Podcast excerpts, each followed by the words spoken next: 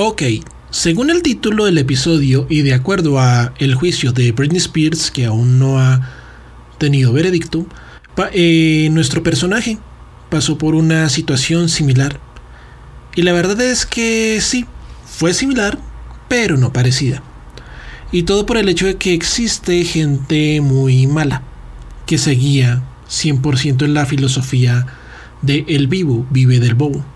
Hasta que al final se le voltea la torta. Este es El Pajar, un podcast con mucho contenido. Hola, yo soy Juan Fernando y estamos en El Pajar un podcast que está aprovechando la noticia del momento para darle visibilidad a otra historia. Y no solamente con el objetivo de tener más oyentes y mucho más público. Perdónenme por querer más audiencia. Pero, siendo serios, desafortunadamente en la historia ha existido gente muy aprovechada. Algunos que aparecen en los libros y todavía se perpetuado, y otros por situaciones de la vida, que se aprovechan de gente talentosa pero inocente e ingenua, por cosas que le dicta una divina, como por ejemplo en el caso de The Shacks, o en el caso de Leopold y su hijo Mozart, o también el caso del papá de los Jackson 5 y Michael, que pues exprimieron a sus retoñitos, uno pudo independizarse, a pesar de que no le fue muy bien, y el otro también se independizó, pero tampoco es que le haya ido muy bien. Y también hay otros que simplemente por pura maldad encadenan, en sentido figurado, a sus retoños para obtener crédito de todo su trabajo y no les dejan vivir su vida. Como en el caso de Britney, que es tan famoso en la actualidad, o también como en el caso de la señora Margaret Kane. Lo raro es que estas cosas sí se tratan cuando se está hablando paja, pero hay casos en los que ya se debe ser más astutos, frenteros y serios. Y plantándole la cara a las personas que se aprovechan de estas situaciones.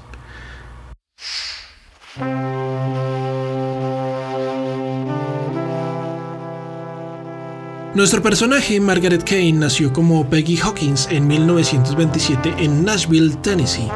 Entró a la Academia de Diseño de Traphagen en Nueva York a los 18 años y tiempo después entró a trabajar en una fábrica de diseño de estampados y pintura de cunas.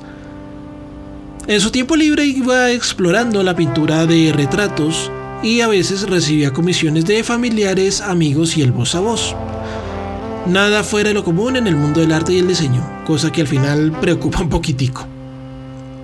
Y es que la mayoría de las personas que se desempeñan como artistas, pintores, diseñadores, músicos, además de usar su oficio como vehículo de expresión, y ay, qué chévere que me salió esta frase, también la usan como una herramienta para encontrar aprobación de los demás. Y la sana competencia que hay a veces entre artistas llega a ser muy cochina. Como por ejemplo el caso de Mozart y Salieri, que en realidad fue puro chisme inventado por la esposa de Mozart. O Madonna y Cindy Lauper, medios. O Britney y Cristina, a que no adivina quién se inventó la competencia. Y existe gente muy talentosa que no está segura de qué tan buena es cosa que se llama el síndrome del impostor. Y al no saber qué tan buena es, tampoco saben cómo dar a conocer su obra a las personas adecuadas.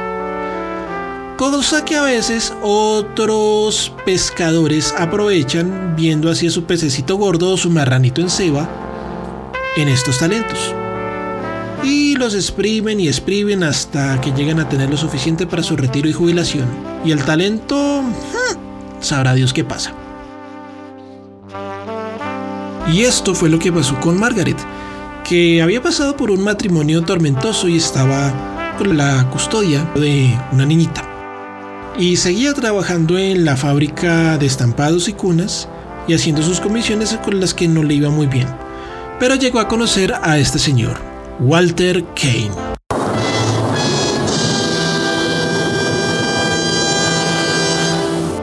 Walter era un vendedor de bienes raíces y pintor aficionado, aficionado en comillas grandes. que le atrajo. De ella sus ojos grandotes y posiblemente otras cosas más, tanto de su personalidad y su actitud como de su físico. Bien sabemos, aunque lo neguemos, que todos somos superficiales.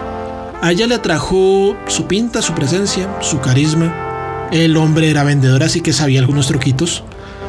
Y posiblemente en el momento en que estaban conociéndose compartían bocetos, feedbacks y otras cosas así. Walter apenas conoció a Margaret estaba en, matrimonio.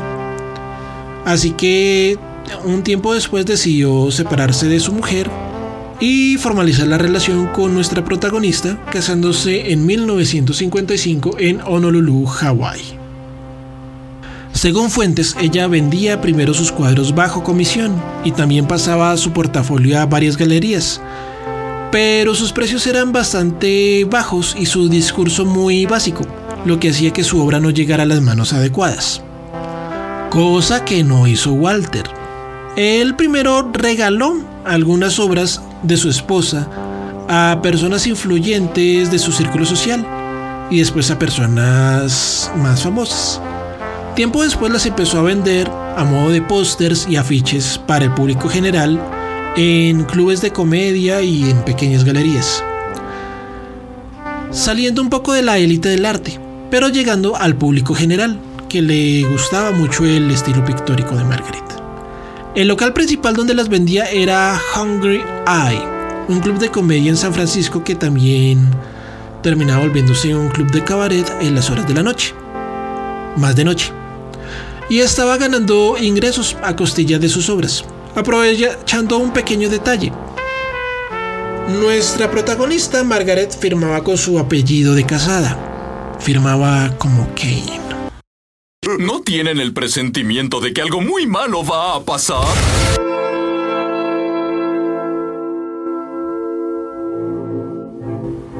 Habían pasado dos años de su matrimonio y Margaret se enteró en una exposición que Walter estaba suplantando sus obras. Decidió recriminarle en privado que por qué estaba tomando el crédito de las pinturas que ella hacía. Walter primero le armó un dramononón, diciéndole, Pochis, es que cuando las estaba vendiendo y aparecía tu apellido y que es el mío, el vendedor, el curador me decía, oye, ¿usted hace estas obras? Chévere, interesante. ¿Y por qué las hace? Pues les conté ahí un discurso, se creyeron el cuento y me aceptaron las obras y ha tenido acogida. Y bueno, pues este dinero va para los dos, tu obra tiene reconocimiento. ¿Me enseñas a pintar pochis? Ella, pues estaba obviamente hecha una furia, pero decidió enseñarle a pintar. El hombre no le atinaba ni, a una, según ella. Y pues estaba tentada en revelarle a las personas que ella era la autora original de estos cuadros. Pero Walter decidió después amenazarla, sacando las garras. Recriminó que podía atentar contra ella y su hija si llegaba a botar la sopa o a tomar acciones legales. Al final, Margaret reconoció a Walter como el artista original de estas obras porque, como les había contado, sus obras estaban teniendo visibilidad, aunque cada momentico en el que le reconocían a Walter la autoría de sus pinturas, a ella le parecía bastante humillante esa situación. Reprimiré la ira que me invade. ¡Esa es mi esposa! Antes de venderlas como afiches y postales, Walter eh, vendía estas obras a locales bastante importantes. En 1957, por ejemplo, vendió una obra en el Banco de América en Sausalito, California. También las expuso en ferias de arte en New York y en New Orleans, tanto en parques como en galerías. Y puede que el Walter haya sido bastante ponzoñoso, pero que tenía talento para las ventas, lo tenía. Cosa para notar para los creativos y artistas, algunos que no tenemos ese talento, desafortunadamente. Hay que educarlo.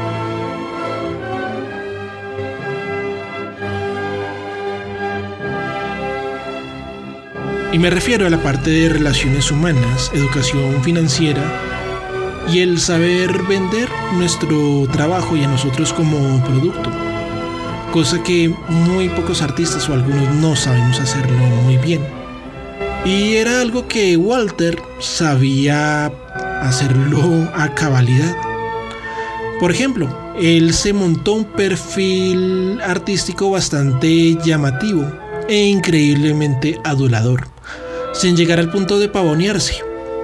Y paulatinamente le fue dando espacio a su esposa en el mundo de la pintura, autoproclamándose ellos al final como The Painting Canes.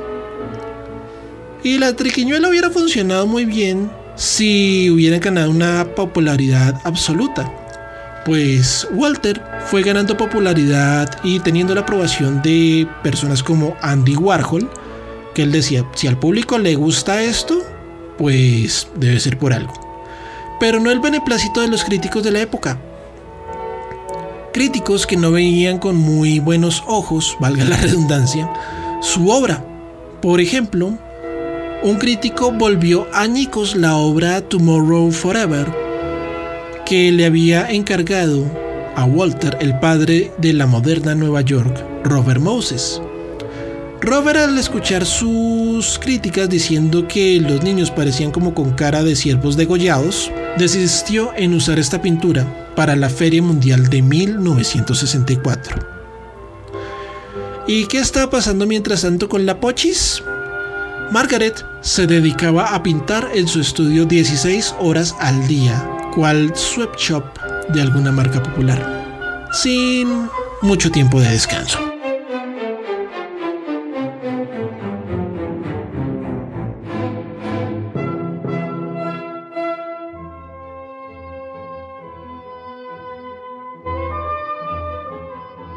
Cuando una relación se vuelve tóxica, y no hay conciliaciones, tarde que temprano va a caer cuesta abajo. Y una de las dos partes se va a hartar.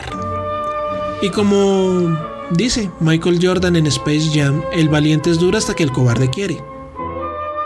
Y Margaret ya estaba harta de este tipo. Y quería el divorcio de Walter, partir cobijas, agarrar a su china y vivir una vida tranquila. Lo más tranquila que fuese posible. Y fijo, el man también quería lo mismo porque a pesar de que tuviese la gallina de los huevos de oro produciendo en cadena... ¡Eso es agresión! ¡Eso es agresión! Pues el ambiente se estaba tornando pesado en la casa. Así que en un momento habló con Margaret y le propuso que le iba a firmar los papeles. ¡Qué bien! Sí y solo sí, le realizaba un mínimo de 100 cuadros para poder tener algo de renta eh, durante el resto de su vida y poder concederle tranquilamente el divorcio. ¡Uy, qué mal! sin nombre, señor.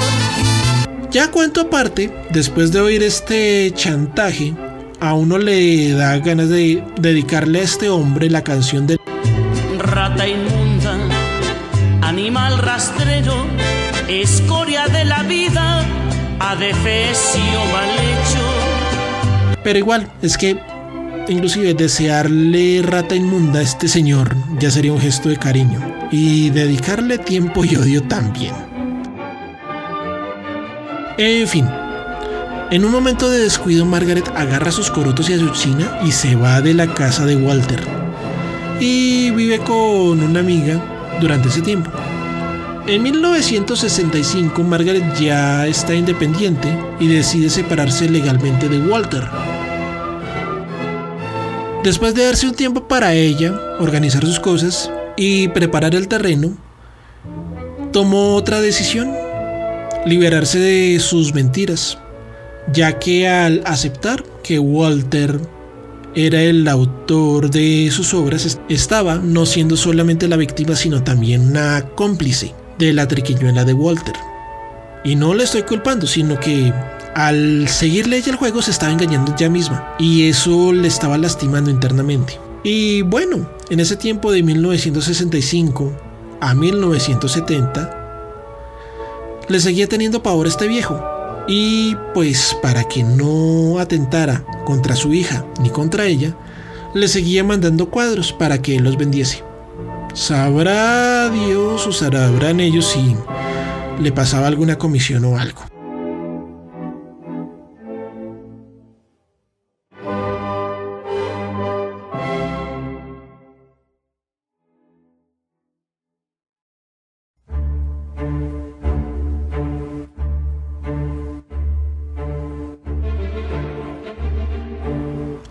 Entrado en 1970, cuando ya había pasado toda la fama y el boom de sus obras, Margaret soltó la sopa y dijo la verdad, que ella era la autora de estas obras. Y al declarar esto, ella no solamente se liberó de las mentiras de Walter, sino que fue el primer paso para poder ganar mucha más seguridad, asertividad y confianza. Y pues dio la declaración abiertamente en una radio local estadounidense. Gracias a esta declaración, el reportero Bill Funk organizó un encuentro pictórico en el Union Square en San Francisco, donde se revelaría al final si Walter en realidad había pintado las obras de Big Eyes o era una completa mentira. Fue un evento gigante en el que fueron varios medios locales a hacer el cubrimiento. Margaret apareció y Walter no lo hizo. Instaró una demanda por difamación, pero fue desestimada por falta de pruebas. Tiempo después decidió irse a vivir a Europa mientras la funa bajaba. Y eso que en esa época no había en redes sociales, pero la pollita ya estaba en las nalgas de Walter. Mediados de los 80, Walter le hizo una Amber a Margaret Kane, concediendo una entrevista al periódico USA Today, declarando que él era el autor original de las pinturas y que todo lo que había dicho su ex esposa eran patrañas, ya que ella decidió atribuirse la autoría de sus pinturas porque creyó que Walter ya había fallecido.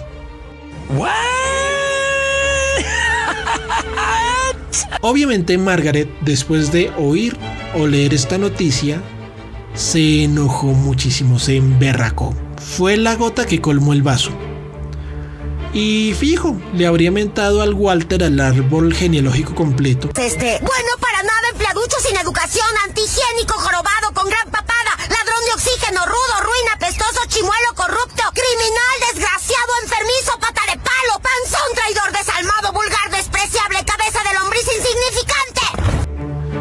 Pero decidió tomar las cosas con más cabeza fría y levantar una denuncia penal tanto a Walter como al periódico USA Today, principalmente por difamación, porque el celo un completo cretino aún no era delito en esa época, y tampoco lo es ahora, porque si lo fuera, hasta la gente más santa estaría frita, aunque existe la cultura de la cancelación, pero eso es otra historia. Margaret fue con su abogado y Walter decidió defenderse a sí mismo, aunque sus conocimientos en leyes eran basados en una serie de televisión. Me atrevería a decir que la ley y el orden, pero eso nunca se ha mencionado en estos días.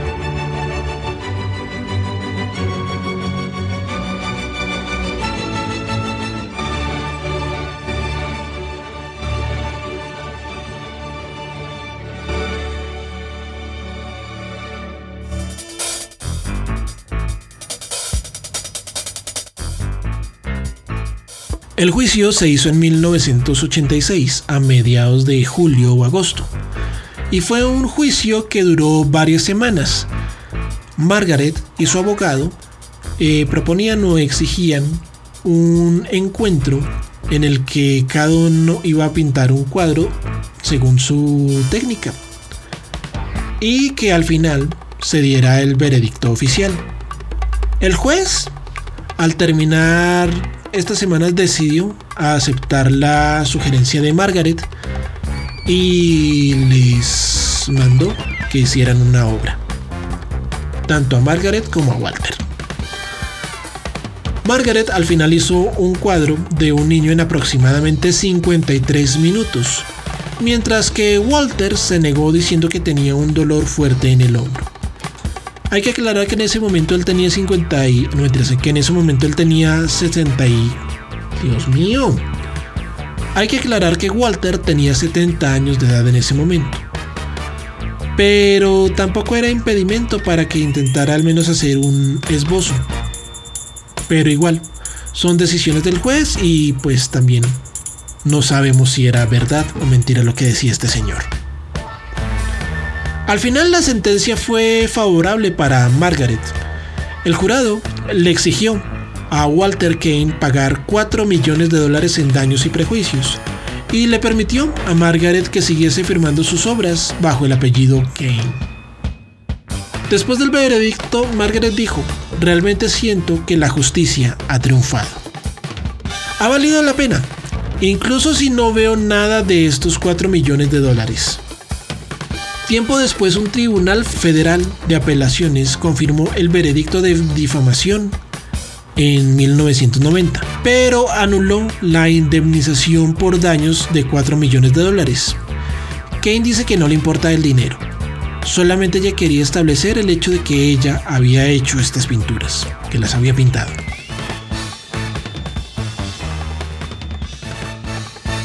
Se había hecho justicia, y el momento más oscuro de Margaret estaba por cambiar. O más bien, ya había cambiado pues desde que se divorció de Walter, llegó a tener un proceso de crecimiento personal. Conoció gente que le ayudó a ser menos tímida y mucho más asertiva. En 1970 pudo casarse con un periodista deportivo y su conciencia, su espíritu y su relación con un ser superior o su espiritualidad habían mejorado. Pues ella probó varios caminos, pero al final se sintió identificada con la fe de los testigos de Jehová. Ese cambio y esa felicidad se reflejó también en su trabajo, ya que ella llegó a tener en esa época una paleta más viva en sus obras, y sus personajes reflejaban una expresión más alegre. Ella menciona que sus hijos, como llama a los niños de sus cuadros, eh, son una expresión de sus propios sentimientos más profundos. Sus ojos son las ventanas de su alma. Y los que pintaba cuando estaba con Walter eran tan darks que en la época de los 2000, cuando estaba el movimiento emo, muchos artistas e ilustradores aprovecharon y copiaron su arte, lo tomaron de referencia. Pero igual, el discurso de su expresión también lo fue descubriendo al pasar el tiempo. Pues ella simplemente pintaba lo que le salía del corazón. Y su esposo era el que se inventaba el, lo que hablaba para que pudieran vender sus obras. Por ejemplo, los ojos tristes de los niños que él vendía decía que eran porque en el momento en el que estuvo en la guerra había visto a los niños franceses pasando hambre, que eso había tocado su corazón y por eso pintaba niños con ojos grandes y bla bla bla bla bla bla.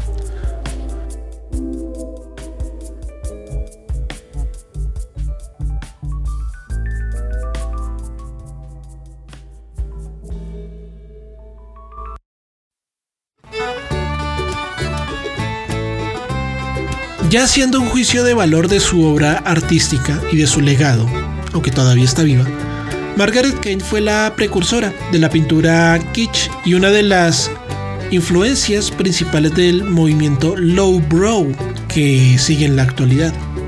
Y en serio, échale una ojeada al hashtag lowbrow en Instagram y también pintura kitsch si quieren. Ya entrando en su parte personal, gran parte de su renacer o crecimiento se debió a las personas a su alrededor.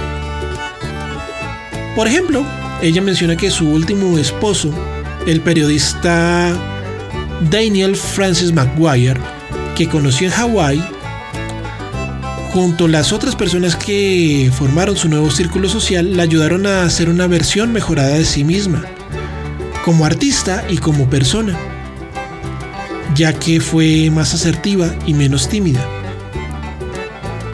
También se puede decir que a pesar de todo lo que pasó, no le guardó rencor a Walter. Al final se hizo justicia. Y si se hubiese ensañado en hundir a alguien de que de por sí ya estaba acabado, simplemente se habría igualado a su comportamiento o inclusive se habría rebajado aún más. Y así algunos consideren que el perdón es un acto de debilidad, el hecho de perdonar y seguir uno adelante con su vida es un avance poderosísimo. Margaret sigue siendo una persona tímida, pero ya es mucho más sociable, más directa. Y aunque ya no dedica tiempo a pintar, o no dedicaba, sigue practicando y haciendo obras pictóricas. Gracias a eso y a su historia que reveló al mundo, pudo conocer al director Tim Burton, que también al conocer su historia y pues el hecho de saber que Hollywood quería hacer un guion sobre su vida y carrera, aceptó dirigir la producción Big Eyes, que no es una película tan aclamada como sus otras obras, pero aún así es un reflejo de cómo fue la vida de Margaret Kane y también su momento histórico.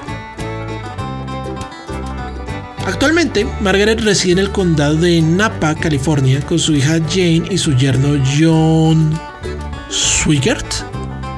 Y en 2017, a la edad de 90 años, Kane comenzó a recibir cuidados paliativos mientras aún vivía en su casa. Así que en estos momentos debe tener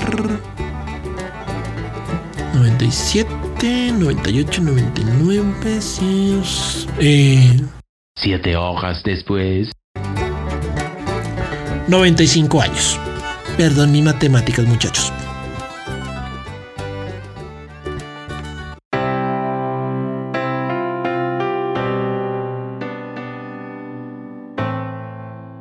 ¿Y qué se puede decir de todo esto?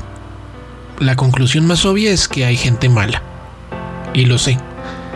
Es una de las conclusiones más infantiles del universo. Pero este tipo de gente acostumbra exprimir a personas que tienen algún talento, son diamantes en bruto en alguna ocupación, que no están seguros de su trabajo o de la calidad de personas que pueden llegar a ser, ya que pues dan precios muy bajos y esas cosas. Pero tampoco esa es la norma. Tenemos por ejemplo el caso de Beatrix Potter, que fue una mujer muy talentosa, muy tímida y pues igual fue bastante asertiva en su trabajo como ilustradora y después como granjera. Al final ella montó un emporio, o bueno, exagerando, montó una franquicia muy rentable con sus personajes. Aún así pasó en su negocio por altas y, bajas, problemas bastante complicados. Igual, en este proceso para salir adelante, estas personas necesitaron apoyo emocional tanto de un grupo de amigos como asertividad y la frasecita que más de medio mundo ahorita ha estado gastando y malinterpretando hasta la saciedad, empatía. Para poder salir de este de esos círculos en los que estaban o de las explotaciones que estaban sufriendo, pudiéndole plantar cara a las personas que estaban pasando por encima de ellos. Otra cosa, tampoco hay que satanizar a un sexo, un género, a un oficio, mejor dicho, a una colectividad por las acciones negativas que hace un individuo. En especial porque si se llega a culpar a un grupo de estos hechos, las personas que no están involucradas pues tomarán conciencia de este error y tratarán de no cometer estas acciones. Ah, sí, como si estas cosas pasaran. Patrañas. Por lo general, cuando alguien se inculpa siendo inocente, hace dos cosas. Se aleja para no meterse con esos bichos o terminar llenándose de rencor y transformándose en un monstruo igual o peor del que ellos denuncian. Y eso fue lo que pasó en el caso de Britney y también pasó en el caso de Margaret Kane. La manera en que los medios abordaron esta situación llegó a tocar los bordes del sensacionalismo, pues no se conocían todos los detalles y la gente terminaba inculpando a personas que no estaban involucradas. Y eso junto a la desinformación, la rabia reprimida de los que leen los chismes o que ven las redes en la actualidad, con el voz a voz podían terminar entorpeciendo el debido proceso.